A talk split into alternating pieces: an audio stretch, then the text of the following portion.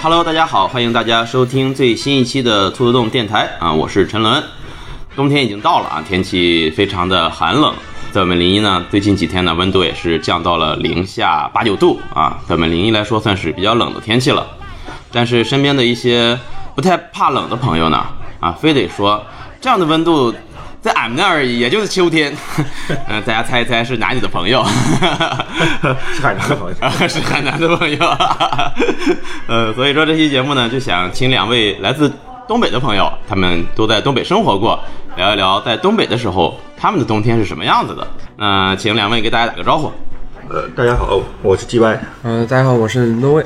哎，呃，两个人也是从小都在东北生活过很长一段时间。呃，据我所知，两个人都是黑龙江，是吧？对，都是黑龙江。对啊，所以说我们这期节目，如果说我们说聊到关于东北的冬天，可能大部分的篇幅是说黑龙江的，因为我不知道跟其他省份这个差异大吗？这。我觉得这个是要有一个提前声明啊，提前声明啊，因为，呃，东北的面积其实是要比很多人想象中或者是地图上看起来的要大的大得多啊。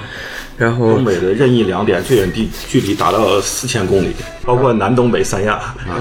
嗨，虽然就东北很多地方可能文化的有很多共通的地方，但是生活习惯可能还是。挺不一样的，挺不一样的，有区别。啊。包括内蒙的东部也算东北，是。对。呼伦贝尔，对，应该是叫我们叫大东北地区啊，大大东北。哎，这个这个能说吗？那个它叫什么？应该叫内蒙什么东东四旗是吧？哦，那一片是吧？就还叫东四盟啊，反正有四个地区，什么呼伦贝尔，还有什么玩意儿的啊，都属于也属于东北地区。嗯，那我们反正呢，就是请两位朋友呢，跟我们一起聊一聊啊，他们记忆中小的时候或者记忆中的在东北啊度过冬天的时候啊是一个什么样子。我们这期节目呢，也简单的可能就从最普通的衣食住行啊去扩展开来跟大家聊一聊。因为你像在我们这个临沂市嘛，算是在中国来说，其实算是最靠南的北方了吧，应该算。可能再往南一点就没有暖气了。嗯，对的。徐州是吧？部分暖气啊。那个南北分界线是在淮安、淮河，对，嗯，淮安那边，淮安那个就当地那个淮河嘛，嗯，啊，往西边就是秦岭，咱们这边是淮河，嗯，那个分界线那个地方我还去过，就在淮安市区，哦，那个有条河，然后它有各种小景点，哦，这就是分界线，南北分界线，对，啊，我们现在一般都是以冬天供不供暖来 这个区分南北方啊。你像在我们这个临沂来说，冬天一般最低温度，我记忆中最低温度可能就零下十几度。是嗯，那就是觉得就非常冷的这个时候了，但是可能这个温度在东北来说，应该是一进入冬天，常年就维持在这个温度吧。秋秋天夸张了，就是初冬吧。啊，我觉得秋天也是差不多，秋天差不多了，差不多了 啊。反正你像在我们这边的话，我们如果说天气很冷的时候啊，一般就是保暖衣，然后外面穿大的这个毛衣、羽绒服。啊，对，你们你们小的时候是穿什么？就是小的时候，十年代的时候，小的时候啊，我小的时候啊基本上是就是最冷的时候，我的印象中，毛裤、毛衣，呃，然后可能有的时候外面还有棉裤，但是一般就是秋裤、毛裤，外边再跳一条裤子，就就这样。那其实也差不多，东北也就是对毛裤、棉裤。我觉得这个御寒啊，嗯，是。到达一定的量级啊，就差不多了啊。就零你零下三十度和零下四十度，可能呃穿的也都差不多。呃，身上已经穿不下什么东西了，就是你维持你能活动的这个范围啊，不能再穿的跟个球一样了。其实就是它是一个升级嘛，就是夏天肯定是单裤啊，就是没有内部的裤子，然后到了初秋就是加上秋裤。我们那边其实叫线裤，对对，是叫线裤，我们那没有秋裤的意思，直接叫线裤。然后再冷一点，把线裤换下去，换上毛裤，呃，不，线裤外边穿毛裤，直接穿毛裤扎的刺呢，毛线。毛线内裤。然后呃，毛裤后来还有绒裤。啊，对，把毛裤退下去，然后换上绒裤是什么材质？绒裤也是更细腻一点，呃，比对，就比毛裤更细腻的材质，里边是那种绒绒啊，显得更暖和。啊，显得更暖和。啊。然后再冷就把这绒裤退下去，然后换上棉裤。啊。当然这秋裤这条秋裤还在，因为它就是在里边，就是内内层嘛。嗯，然后这个等于是内层一层秋裤，然后套上棉裤，棉裤一般棉裤不会直接外穿，然后外边还会罩一个单裤。哦因为棉裤洗起来比较费劲，所以说它它作为就是衬里穿，你会一般会穿一个冬天不洗。棉裤，棉棉裤一般不太美观。对嗯，对。感觉很臃肿，穿上去。对，它棉裤反正也分很多种，我那是分二棉裤和大棉裤，就是 根据棉量多少。是，对，就是棉量少一点的，可能是就是冬天的中部时候穿的，这是二棉裤。对二对二棉裤，然后等到大大棉裤就是大很厚的最冷的时候穿大棉裤。哦，那个赵本山说的那个大棉袄、二棉裤，他哎说的是啊是不，是是不是纯粹为了编这个歌词说的是。那确实有二棉裤，二棉裤就稍微薄一点，哦然后有大棉裤，就是最厚的棉裤，大棉裤就算是终极护甲了。那有没有老老棉裤 是吧？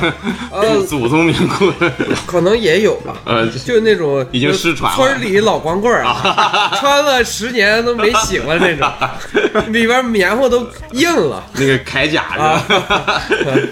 啊 然后他会戴那个帽子、嗯帽子、脖套、耳包啊，这些对对对，啊脖套包括就就就类似于围脖吧，嗯，啊狗皮帽子，狗皮貂皮痦子，啊，就像什么东西啊？什么东西啊？貂皮痦子是什么？貂皮痦子，痦子是什么？像座山雕那个是属于貂皮痦子吧？对，就有点像一个也是个圆帽，然啊后也是貂做的，啊也是那种带毛毛的，啊，然后宽脑。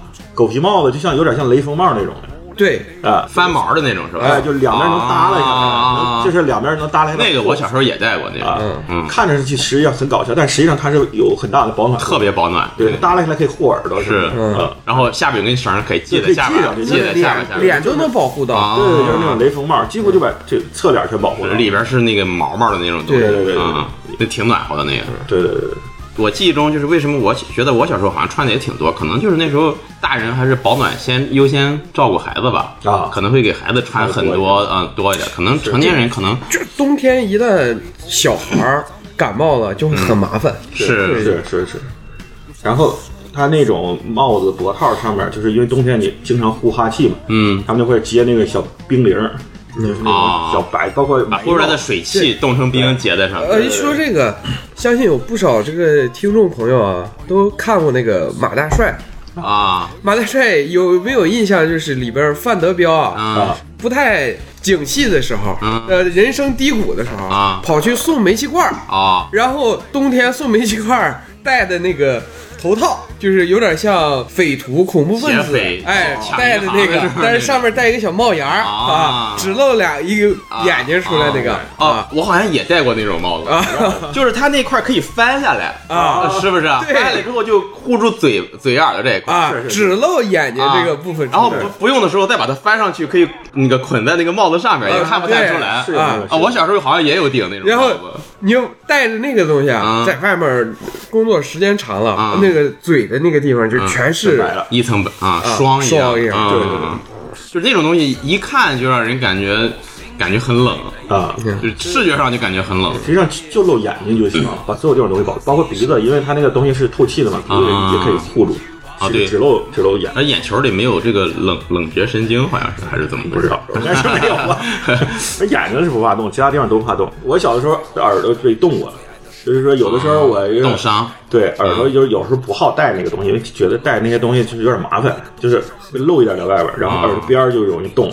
就是末梢的地对，方啊。耳朵边儿就冻了之后就就发黑了，然后会会疼会痒啊，我小时候那个手动过，啊，小手指动过啊然后又疼又痒，肿的很很很粗。是啊，这个痒实在是太难受了。啊，嗯，冻伤的这个痒，对可可能就是有一些这个没经历过这种极寒天气的朋友啊，啊没体验过这种感觉。呃，我小时候看那个呃黄色小说啊，啊，我我就看到那个呃，就是吃那个什么什么药的时候啊，就可能女主被人下药的时候，啊。啊，还是说哎浑身有蚂蚁在爬啊。啊，我这个时候带入的就是耳朵被冻的时候啊啊，那个那个 感觉啊，哎，还有这个还有这个疗 找到共情在这上面。我反正就记得那时候就是脚，就是小脚趾，呃，小手指有时候会冻伤，冻伤之后那个感觉真的就是它特别痒，啊，但是你不能去碰。对你如果觉得痒，你去挠，你你别说挠，你用手稍微一碰到那个地方啊就非常疼啊，反正就非常痛苦。而且冻了之后不能立刻烤火，烤火就更就是加深，哦而且得先拿血搓什么的。反正它就是让你慢慢的对是慢慢升温，对对你不能一下去烤火，那样的话就是严重的冻伤之后，嗯啊，直上来就烤火，那不是七三幺了吗？嗨，嗨，呃，皮肤脱落是吧？嗯，还有脚上穿的那个鞋呀、就现在比较流行那个 UGG 啊，嗯，实际上在东北，我们就八十年代东北的时候，我们就穿过。嗯，我觉得他这个就是完全是抄袭，呃但也有可那种是吧能对嗯，但也有可能不一定是东北出来，有可能是来自于苏联之类的啊可能还有往前伸延伸，但是最近十年左右才火的 UGG，并不是什么，游戏机不是澳大利亚的牌子吗？对我我觉得这就是一个什么，就是那个白人文化圈的东西。啊，哦，就是俄罗斯那边也用，对，特别我们黑龙江那个位置吧，啊然后和呃俄罗斯的贸易就啊很、，往来很密切。对。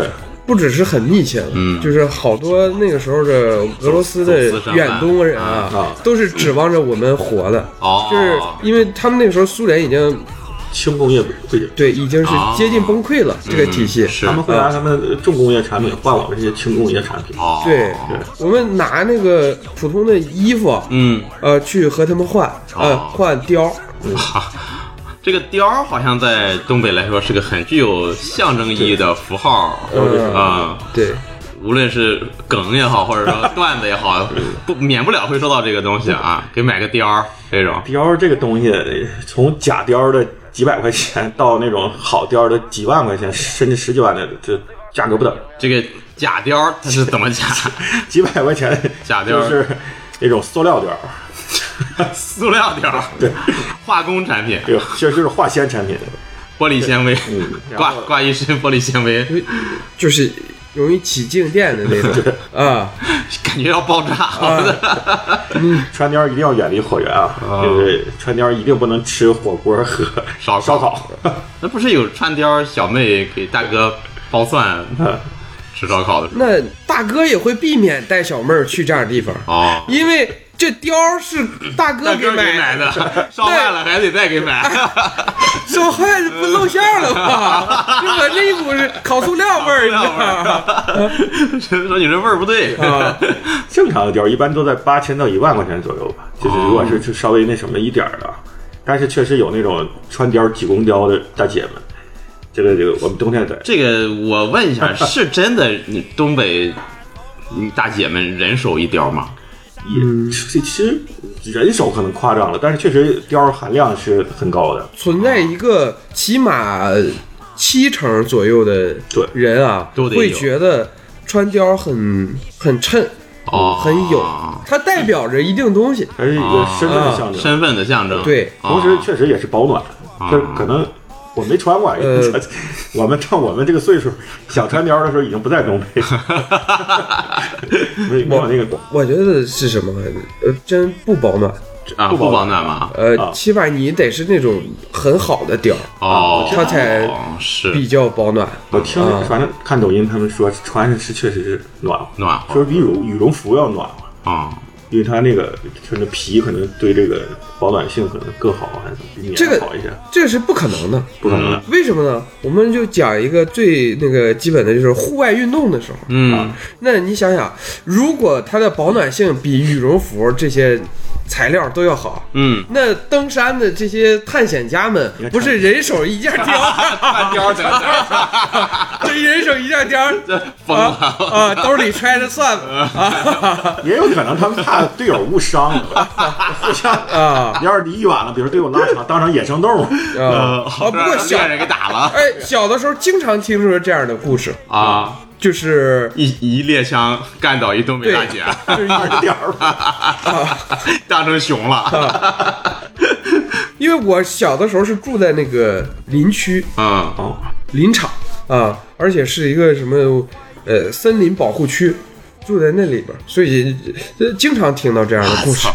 哦，真有啊！那这个刚才像 G Y 所说的，就是普通的貂也得八千到一万，因为这个价格放到现在来说，我们觉得也是一个很贵的，就是现在的价格。啊，很贵的价格可能。当年，因为我说的就是就是最近的价格，哦，当年可能没这么贵吧。当年也得八九十年代的也也得不便宜吧？也得，但是也得相当于至少一年以上的工资吧。那我觉得就是买这么一个东西，对普通家庭来说，其实还是负担挺重的一个事情。确实负担挺重。没说为什么要穿貂挤公挤公交呢？这钱都省下来买貂，他也没有，那个貂已经代表了一辆车了就差不多了。就你穿貂出去，跟现在穿开奔驰出去差不多。啊，那也得买，呃，也不全是吧，反正是有一部分人会会去买。砸锅卖铁，对换个貂儿穿。我觉得那那个时候就代表着什么？东北那个时时候还算经济比较动荡的时候。嗯啊，就是大批国企改制，属于从国有变私有的时候。嗯，那时候能穿貂就代表什么呢？你是走到私有的哦碗里吃的比较好的一拨人。是哦，那时候确实就是，其实是穿貂是两种人，一种是人家真穿得起啊，确实就是比较有钱啊，一种就是硬撑的，就是像我说那种，要省吃俭用，然后来那啥啊。，彰显身份。对，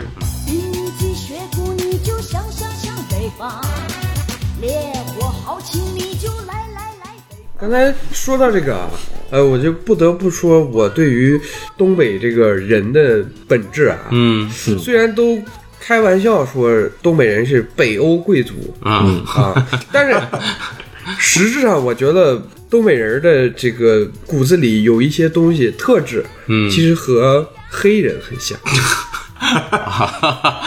啊，你别说有一有一些是就是有一点儿，我打个比方，嗯呃，我们先说好的，嗯就是能歌善舞，啊，是中国的好多演员对和表演者都出自东北。对，然嗯后 有这个幽默细胞，基本上演喜剧的，包括小品啊，得有一大半儿，我觉得是什么脱口，秀这种嗯，就有一大半是来是来自东北的，对对对，这个一年一度喜剧大赛里边就啊 几乎几乎全是东北的。百分之八九十吧，我觉得。是。然后其实你像李诞，他内蒙，内蒙也算东北啊。啊，是，是，嗯。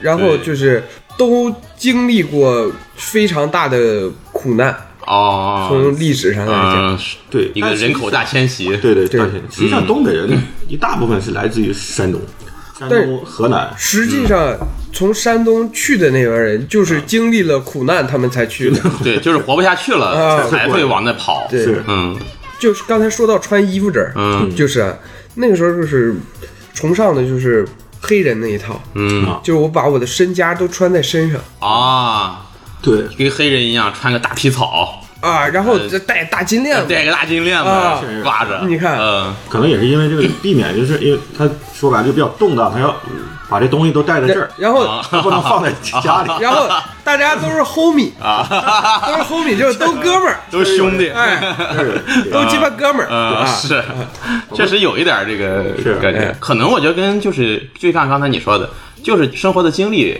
源头上有一些相似，才造成了这种相同的性格，是。比较乐观呀，嗯，是吧？其实说到这个，我发现跟那个俄罗斯战斗民族也有点相似，因为毕竟呃，是，对，就东北也比较血性，也是有一定的战斗这个民族基因在里边。是，嗯。而且我觉得东北文化有个特别有魅力的地方，嗯。就是它是多国文化交汇的一个地方，是是是，啊，是，中日韩，是。然后俄罗斯，包括蒙呃，包括对，蒙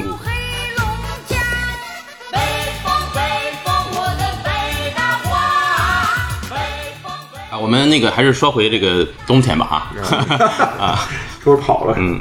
穿衣服这块儿啊，嗯。还有一个说的，就是东北会有一些东北特色的衣服，嗯。啊，呃，比如说啊，呃，我记得我是上小学六年级的时候，嗯，呃，有个同班同学，呃，他父母可能是在韩国工作哦。啊，然后给他买了一双鞋，他穿到学校的当天啊，我就快羡慕疯了，好，因为什么呢？因为他那个鞋啊，脚底下有机关，就是会有那个防滑的一个小铲子，平时是扣在里边的，啊，能拿下来还是可以把它掰下来，啊？掰下来就会变成一个铲状啊然后立在脚底下，不是，是雪地胎是吧？是横横着的还是竖着的？是吗？不是一立起来之后就变成冰刀了吧？啊，不是不是啊，不是不是不是啊，不是，人家横着横着的是吧？横着的啊啊啊，就是一个像半一个一个半圆儿，日本的那个木屐把下边那两根木头削成尖的啊，差差不多吧，啊，差不多那个样啊那它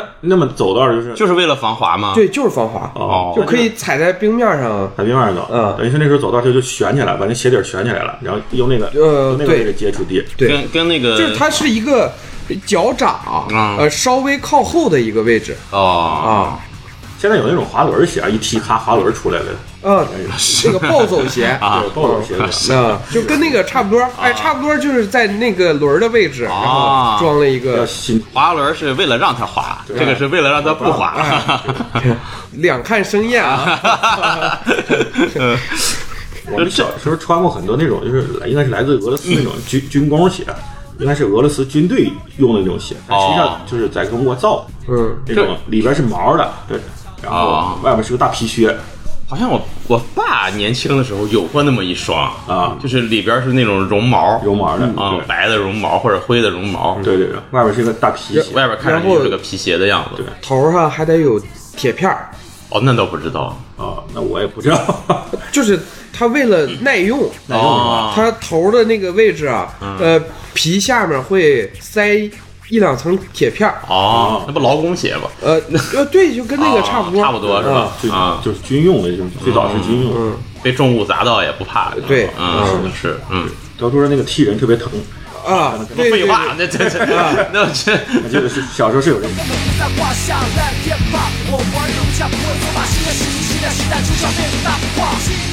新兵，我们一起。像我们小时候，冬天的时候上上学，因为那时候学校条件不是很好，教教室里没有暖气什么的。嗯，很早的时候，学校还允许在教室里生炉子，哦后来就不允许生炉子了，很冷。我们冬天呢，一般除了用跺脚啊 取暖之外呢，手上很冷的时候，我们会戴那种半指的手套，东北一般都戴全的全指的手，全指手套。半指的啊，那是找死了。秋啊秋天啊，秋天 戴的。天能戴的时间也不多，我们那种手套呢，那时候我我觉得特别高级啊，就是它是半指的，但它前面带一个能翻盖儿的那种东西，哦能把它哎再把它包上，然后要写字儿的时候，写在教室里写字儿的时候，把它拆下来，后面还有个扣儿可以扣在手背上，然后用那个半指手套写字儿，写完字儿再翻过来。这个我们就很有优越感啊。我们不太需要，就从小都有暖气。我们也戴过啊，戴过，是但是管那叫霹雳手套，就跳霹雳舞的，嗨，那个皮的那种，那是 那个也是半指，啊，那是半指的功能类啊霹雳手套。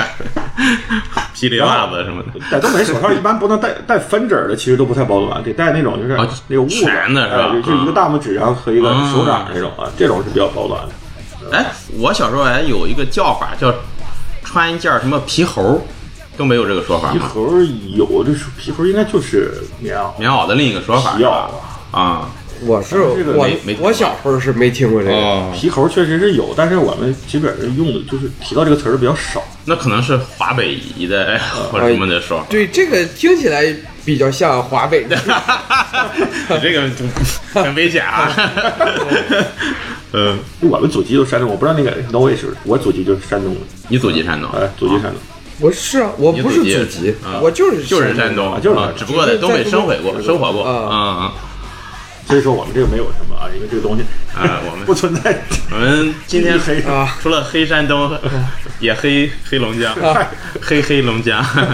嗯，行，那反正穿衣服，反正冬天感觉，呃，在这个保暖上，就是呃东三省也特别是特别要注意的，对，反正要穿的很厚。但是好像因为东三省的这个室内温度都比较暖保暖措施会比较好，是，所以很多时候是不是外面穿一个大的厚的羽绒服之后，里面就穿一个外套或者什么就可以了。就这个我是特别有发言权的，啊。因为我是我奶奶家在这边，呃，嗯。姥姥家在东北，啊。呃，我小的时候也会来这儿过年啊什么的，嗯。哦，呃，小时候来临沂这边就特别的不适应，嗯我就觉得二十四小时啊，没有一个时刻是让我觉得暖和的。哦，那临沂有暖气啊，小的时候我小小时候没有，行那小呃那个时候临沂不是集中供暖，它不是集中暖，就是可能各个单位啊、工厂会自己去供暖。啊，没有那个就是那种土暖气啊，自自家制的那种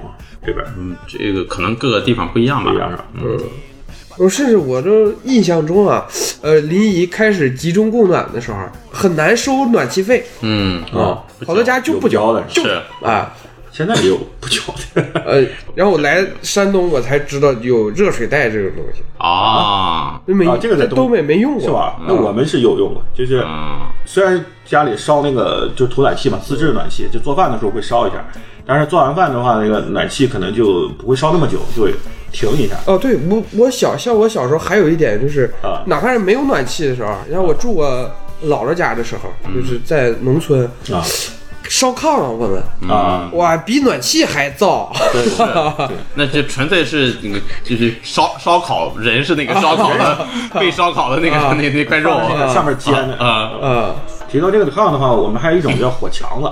嗯。我说那我也听说过，就是它是也是跟炕连在一块儿的，然后在旁边是一堵墙，然后也是双层的，然后把这个热气通到这个墙里边去。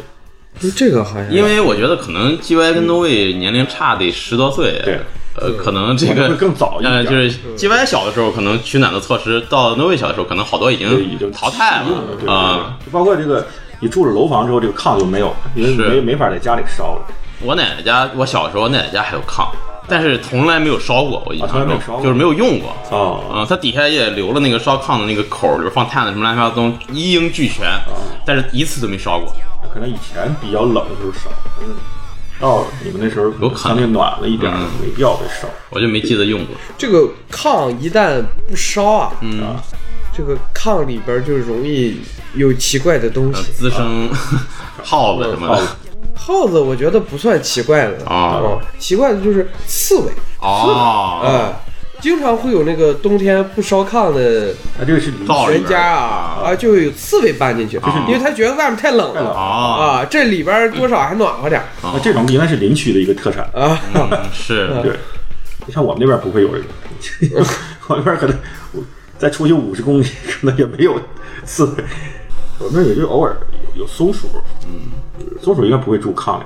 也不一定，嗨，我好像没，就是除了在动物园之外，没见过松鼠。对我们是，没在野外见过松鼠。种就在在野外见过松鼠，在东北野外见松鼠应该比较常。而且还但你要是在林区更不常见，非常常见一个是松鼠。就东北不有就松子儿什么的嘛，就是那个是我们不算常吃吧，也算是一个一个冬天的一个小零食吧，松子儿。松子儿。啊，我觉得算常吃了。常常吃。啊，哦，因为你看我们这著名东北菜啊，松松松仁玉米。松仁玉米，啊是。啊。嗯，松子儿那边跟我们就跟瓜子儿差不多，就是说有的时候冬天的时候家里放一盒瓜子儿，放一盒花生，就一个松子儿，打啊。像我就住在林区的时候，嗯。啊呃，爽到什么程度？就是满山遍野都是松树，哦是。呃，底下你就自己去捡去，简直是啊，捡。一大把啊，回到家烧的炕嘛，烧炕那个会有两个锅，嗯。一个是一个大深的嗯。大铁锅，嗯。还一个呢是一个平的，嗯。呃浅的一个也算是铁锅吧，嗯。啊，然后我们就把那个松子儿啊捡回来松子儿都往那个平的那个铁台子上，然后撒上去，啊。然后就开始炒。啊，你们那个炕是跟那个也是跟炉子都连在一起的，一一起烧的是。这个肯定是，呃，哦。都是哦基本都是连在一起的。啊，我奶奶家那个它是分开，烧饭的是和烧炕的是两两个体系。嗯哦，我奶家那也是两然后我们家是没有炕，我们家小时候是就是炉子带动那个暖气，一个土暖气自制的，哦然后就做饭的时候带动这暖气，然后做完饭会再烧一会儿，但是。我刚才不说了吗？临睡之前会把这个停掉，停掉之后进被窝，被窝还是冷的，所以说那时候我就会用到暖水袋。嗯现在那个暖水瓶就是用那种以前打点滴那种玻璃瓶子，盐水瓶哎子，，葡萄糖、盐水的瓶子，然后灌上热水。哦，那可能是什么？啊是我们那会儿烧炭的就多了。啊，嗯我们那时候还烧绊子，就烧那种劈柴绊子，哦我那会儿是烧炭了很多的，所以它可以二十四小时热二十四小时。哦啊，就是早上点上火之后，啊然后到晚上把这个火给算是熄了吧，压住它压住它啊啊。但是半死不活的状态。对，就是因为碳它会持续燃烧，是啊，基本上到第二天早上还能是哦有热乎气儿对，哎，啊，但这种的也要注意好通风啊，这种的话很容易产生一氧化碳碳，呃，燃烧不充分。但是我们是什么？啊那个一氧化碳都在厨房，啊因为那个锅炉和炕是分开的，啊，就是它那个是往外排烟的，不会进到屋里了，跟屋里是有有门是关住的，是吧？呃，它排烟是从单独的一个烟囱烟囱排出去啊，它专门有烟道啊，专门有烟道。那就是那个炉灶跟那个屋里边是炉炉灶都是在厨房，然后你住是在就是卧室哦关住啊，那是我小时候啊在没吃过正儿八经松子儿之前啊我经常看到小说或者什么上说吃松子儿，我以为就直接啃的那个松果，因为我没见过松子儿那时候，我以为就直接啃的那个松果，然后我说这玩意儿怎么吃啊？然后后来我妈跟我说，说里边还有那个松树的籽儿，啊但是我一开始以为松子儿给我的概念就跟芝麻那么大小，大概、啊吃的时候也跟吃芝麻一样。那么后来发现松子儿那么大，我都很难想象它是怎么长在松果里的。后来才知道，哦，原来这我看那松果都太小了。啊 那说到吃啊，你像我们这个感觉，一到冬天可能就吃火锅。嗯，东北吃火锅吗？吃啊，东西也吃是吧？嗯我们火锅应该跟就是就是那种内蒙式的那种，或者是北京市那种铜锅涮肉那哦，种涮锅，涮肉，就是相当于是，嗯，我们小时候不会有那种四川式的那种。我觉得铜锅都算是少的，啊。就是那种什么菌汤的，啊。鸳鸯的也小时候也有不少，啊是吧？那嗯但是你你们小时候。但是鸳鸯的就是也是那种菌汤里边，你就明显感觉和菌汤的差不多，或者是骨汤的差不多嗯。啊，就是里边加的辣椒，啊，就增加点辣。和现在这种四川式的什么牛油的那种辣锅啊是完全不一一样。嗯，我说一下我们家小时候那火，我们家小时候火锅，当然它不不是那种那种有中间有烟囱那种铜锅，嗯。就是一个普通的，拿那个一个铁盆儿，然后加热一下，然后其实就是水，然后加上一些什么呃，放点猪肉，就是那种嗯。白肉啊，就是那个啊那个就五花肉，然后啊。放上点酸菜。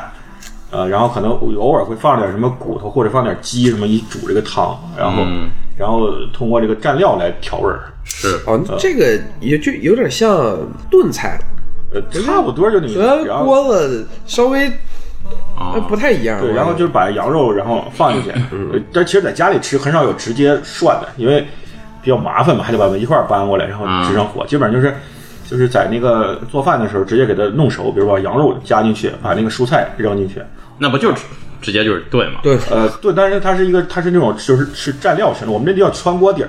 就等于先把这个弄好，然后哦这个所有的食材都已经熟了在里边了，然后啊，不会吃的时候它的味道还是要靠外面的蘸料来它里边的话还是淡的味道，然后嗯蘸料，我们的蘸料主要是呃豆腐乳和韭菜花。嗯呃其实我小时候麻酱都很少用，就豆腐乳、韭菜花，然后加上点醋啊什么的，味精啊什么的，哦这个东西就其实就有点像那现在那种铜 锅涮肉那种，就基础调料，蒜泥什么的啊这种的，不会加什么麻酱啊，什么什么那个什么辣椒酱啊，这这些东西很少加这些东西。我那边儿分的比较开了好，那个时候就是就在家吃的我在家没吃过火锅，家里不吃火锅。家里不吃火锅，啊啊，家里就是炖菜。你就像我在农村，我们那时候我姥姥家还有地窖，哦，对对对，东北的都是。哎备菜的地窖，呃，一一到冬天呃四个月，嗯，哎，甚至更长的时间啊，嗯。就是呃土豆啊、白白菜、白菜。呃茄子啊啊，没了，茄子也能放吗？茄子也能放。啊，茄子也能放。啊，我们存茄子的很少。地窖很多东西都能放，嗯。你在它没有完全成熟的时候放进去，它在里边还会长。慢慢生长。啊。所以地窖有一个常识就是什么呢？地窖里边的二氧化碳特别多，啊它在里边还会进行叫什么呼吸作用？哎啊啊吸入氧气排出二氧化碳，下地窖之前嗯。要打开那个门儿嗯。放一会儿通风啊对对对。通风。人下去有可能会窒息啊。对，因为里边的氧气浓度非常低。不是得先点个蜡烛放到东南角儿，啊。啊暗暗夜。鬼吹灯，快闪拜，啊，我们那是白毛风，原其实原理是一样的，就是你进入地下那种地测试氧气浓度，原理是测试氧气浓度，原理是一样，嗯，但是没那么夸张。然后就冬天就吃这些，然后啊酸菜。对呃你要是新鲜的蔬菜，就是刚才我说的那几样。便于储藏的基本就是土豆白菜我那儿有一个叫买秋菜嘛，嗯就是秋天，就是快要结束的时候，马上进入冬天的时候，就要买一大批，一车一车的买，就是可能白菜一百斤一百斤的买。哦，对啊，那时候储存小时候好，对储存嗯，然后小时候白菜也便宜，就几分钱一斤，是呃，买一百斤就才几块钱，十块钱之内。白菜最好的地方就是白菜不怕冻，而且它干了之后，对外一层的叶片儿会对里面的有保护有一个保鲜的作用保住里面的水分，不会让它散发出来哪怕。它坏了，就最外一层扒掉，对，呃里边还是还能。还能吃。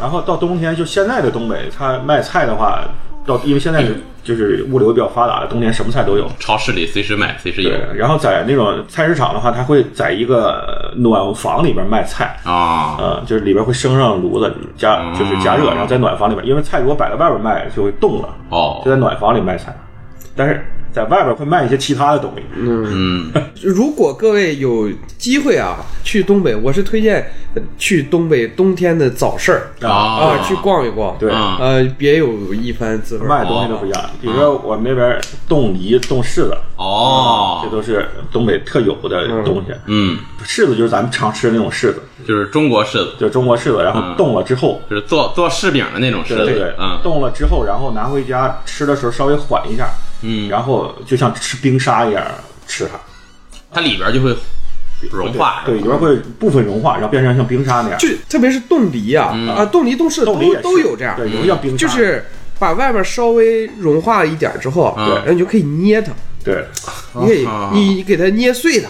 把那个冰沙那个部分啊，给它捏碎它，它就会更多。啊。然后更多之后呢，我们就像吃毛蛋一样，好，好，好，哎，把就是皮剥开之后，把皮咬个口儿，先吸里边这个汁儿，对吧？哎，感觉挺好吃的。哎嗯吸汁儿加冰沙。啊，然后冬天你会见到一个就比较特有的现象，就是在大街上卖冰棍儿，就直接摆个摊儿上卖冰棍儿。对这个啊只有在东北 能实现这种，因为室外对室外的温度白天也得在个零下十五度到二十度左右，永远不会超过熔点。对，永远不会超过。然后晚上会在零下二十几度到三十几度上面。那你很难想象早市上卖冰棍儿，啊，嗯。早上就基本上是晚上的温度，对，因为早市是比较冷。其实，在路上直接吃冰棍儿的比较少，只有一个地方，对，就，就是就是哈尔滨，哈尔滨马甸尔那个马迭尔，对，啊马迭尔冷饮周围，啊会直接在大街上边走边吃着冰棍儿。啊，基本上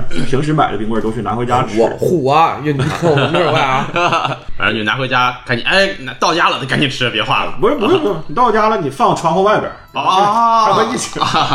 就是说这一点，就是冬天冬天我们那冰箱基本上用不太上，嗯就是外边的温度比冰箱还那啥，比还还冷。冰箱就是一个保保鲜的一个东西。啊，那对东北来说，东北人的冬天的冰箱就是就是大冰箱里的小暖箱里的小冰箱，是是吧？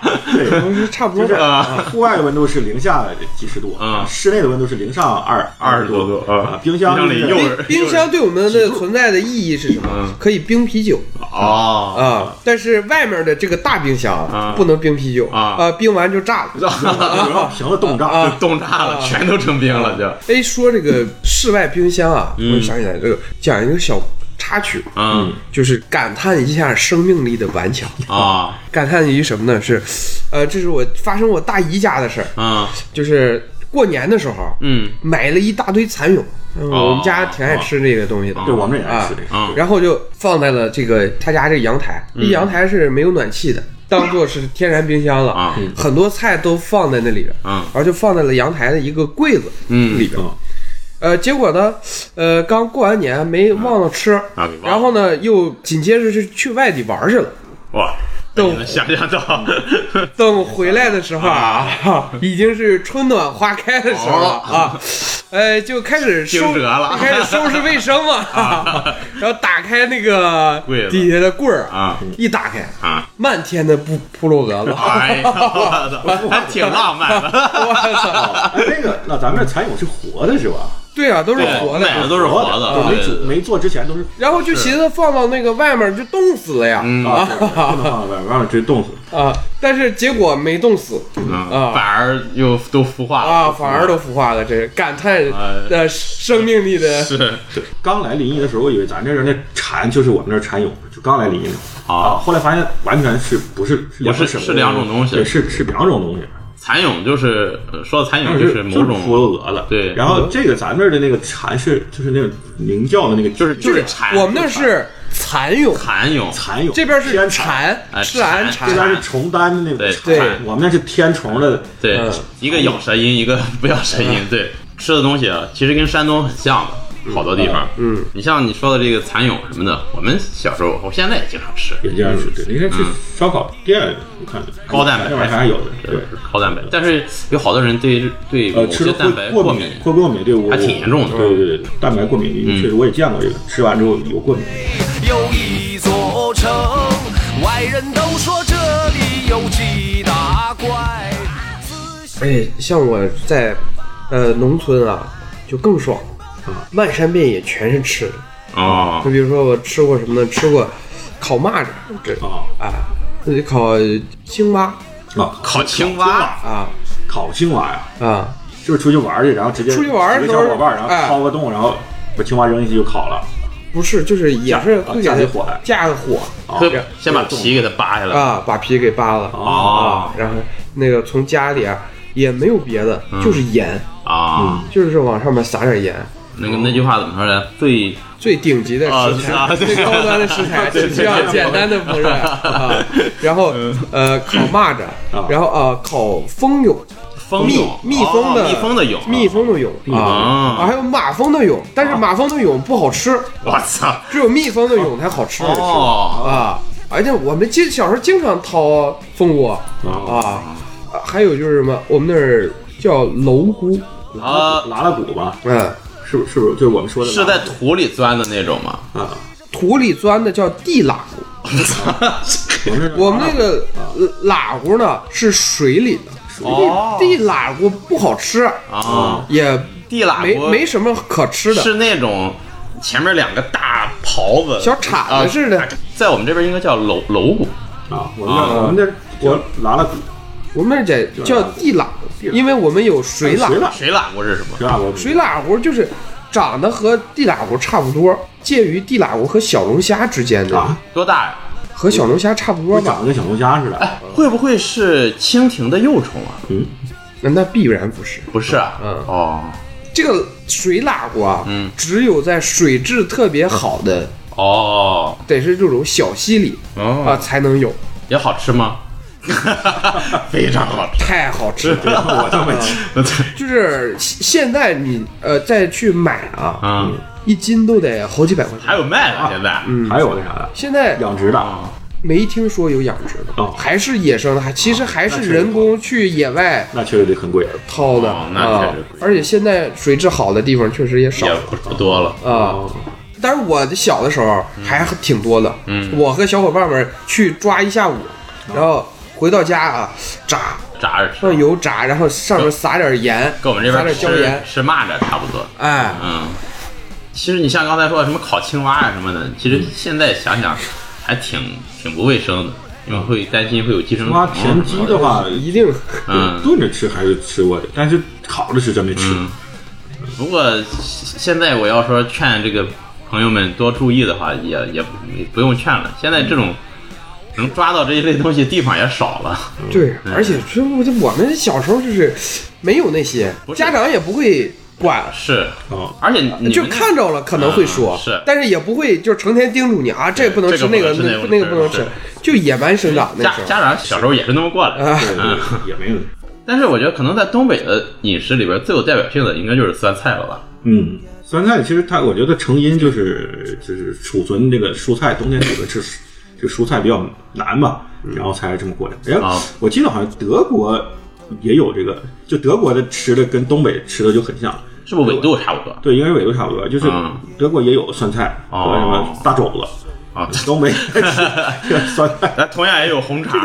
这也有红肠。好像纬度高的地区啊嗯，都会有这些腌制类的，对，它就是新鲜食材没法储存，到对冬天或者说没法获取。嗯为了让这个寒冷季节多吃一点东西，嗯在秋天的时候就会去把人到冬天也得补充维生素，是，对对对就给它腌制好。对，通过这个来补充维生素。所以说，为什么说我们说这个朝鲜族和做的那个小咸菜感觉特别好吃？嗯对对对。因为它就天天研究这个东西。对，我们那就是有几种吃的嘛，有一种那种俄餐，就是啊。在东北就是那种俄式餐馆啊有不少，比如说像什么什么苏泊汤啊，就是就是用俄式美食，其实它其实就是包罗宋汤。红肠，它其实就是西红柿什么那种西红柿汤，然后里边加了肉啊什么什么一些之类的。然后还有一种就是朝鲜美食，朝鲜美食这个现在跟现在的韩国餐厅差不多，嗯。啊，当然以咸菜为主，有辣白菜呃、咸菜，然后还有那些什么其实还狗肉，还不太一样。啊，不太一样，会有会有类似会有很多区别是什么？是有延边派，对对对，哦，还有就是本地朝鲜派。好，这还不太一样呃啊，我觉得不太一样，反正是、嗯。延边那边更特别一点儿。哦，嗯，还有就是明太鱼什么的，明太鱼就是也是朝鲜族的吃的，还有什么那种紫菜包饭，有点类似于那种寿司卷儿那种，来波饭应该是日本殖民时期留下的吧？这？可能是，反正这都在那个鲜族应该是朝鲜族餐厅里，包括还有那个我们小时候在路边有叫卖的那种朝鲜的年糕、凉糕、凉糕叫凉糕，其实我们那儿的朝鲜族，正常来讲是不太会吃海产品的。是啊，因为因为没不靠海，对，因为不靠海，你什么海苔啊、海带这些东西啊，呃，其实接触的都是韩国的。哎，那你要这么说，可能就就通了，因为嗯韩国更靠海一些，是啊是啊，朝鲜可能更啊更像我是比较有发言权什么的，嗯我姥爷是在现在韩国的这个领土上出生的，哦，我姥姥是从现在朝鲜的这个领地范围内出生的，哦，然后在他们小的时候被他们的父母带到了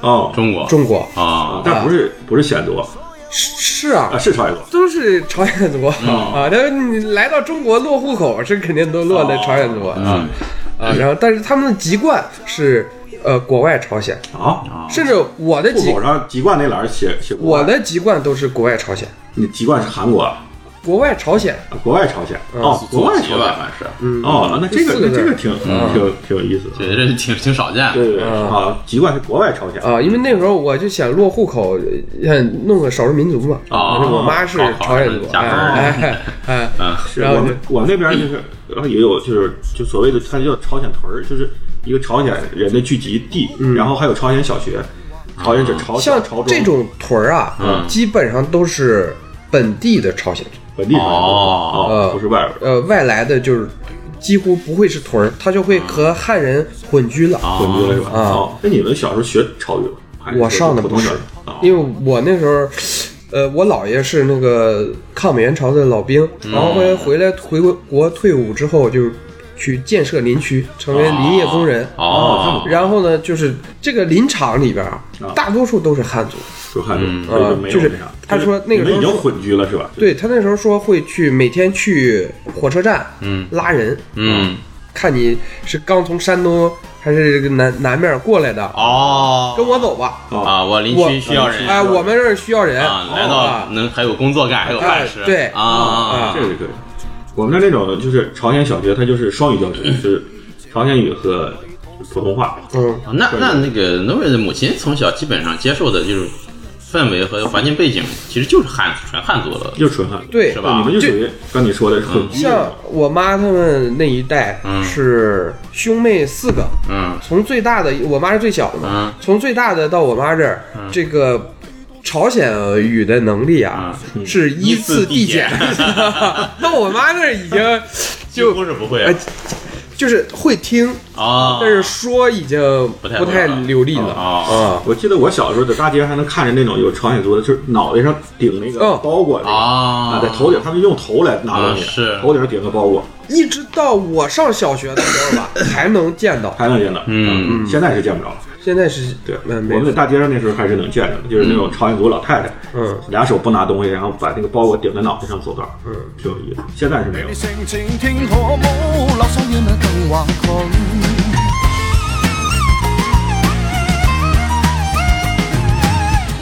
里面發生過許多許多的事，回想起那是特別的感。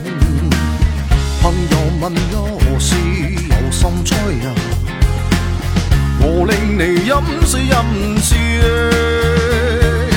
饮水饮水，我吻吞你的饮。